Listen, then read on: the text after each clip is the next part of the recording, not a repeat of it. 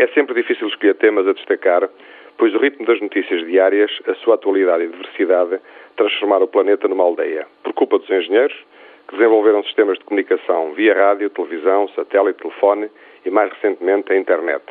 Mas também por culpa dos jornalistas, que têm essa missão, por vezes incómoda, mas necessária. Escolhi dois temas de contrastes. No ano 2000, a inundação do túnel do metro que liga o Terreiro de Passo a Santa Apolónia originou um grave problema para o qual a engenharia teve que encontrar uma solução. Após vários anos de dúvidas, estudos e obras, a administração do metropolitano veio esta semana garantir as condições de segurança da obra e anunciar a sua inauguração para junho do próximo ano.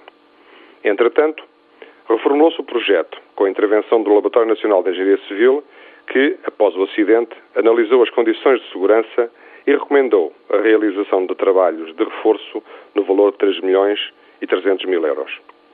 Gostaria de assinalar que o túnel em construção tem um processo construtivo semelhante ao do túnel construído na linha entre as estações da Baixa Chiado e o Caixo de Ré, que se encontra em utilização há vários anos, tendo sofrido uma inspeção em 2002 que confirmou as condições de segurança. O que aconteceu em 2000, no túnel entre o Terreiro do Passo e o Caixo de Ré, foi um erro na fase de construção e que permitiu a entrada de água no túnel, que tinha condições de execução muito difíceis.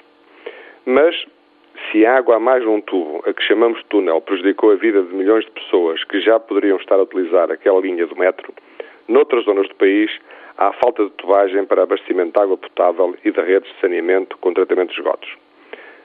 Segundo dados divulgados no 8 Congresso da Água, ainda existem mais de 700 mil portugueses sem abastecimento de água, número superior à população de Lisboa, e mais de 2 milhões de portugueses ainda não têm redes de esgotos, enquanto que outros 2 milhões têm redes de esgotos, mas sem tratamento.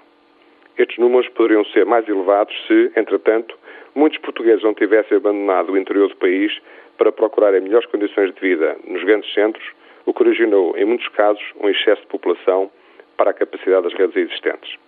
Nos últimos 20 anos, conseguimos uma enorme evolução neste tipo de infraestruturas. Bastando recordar que em 1994 mais de 1 milhão e 800 mil portugueses ainda não tinham abastecimento de água e 7 milhões não tinham rede de esgotos.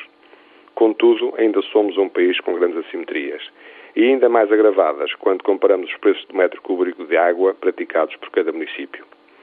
Até 2013, o Governo tem como objetivo fornecer água a 95% da população e garantir redes de esgotos tratados para 90%, o que custará mais de 3 mil milhões de euros, o que, sem dúvida, há muito deveria ter sido uma prioridade, face a outros investimentos. São números que devem fazer refletir um país que se diz desenvolvido.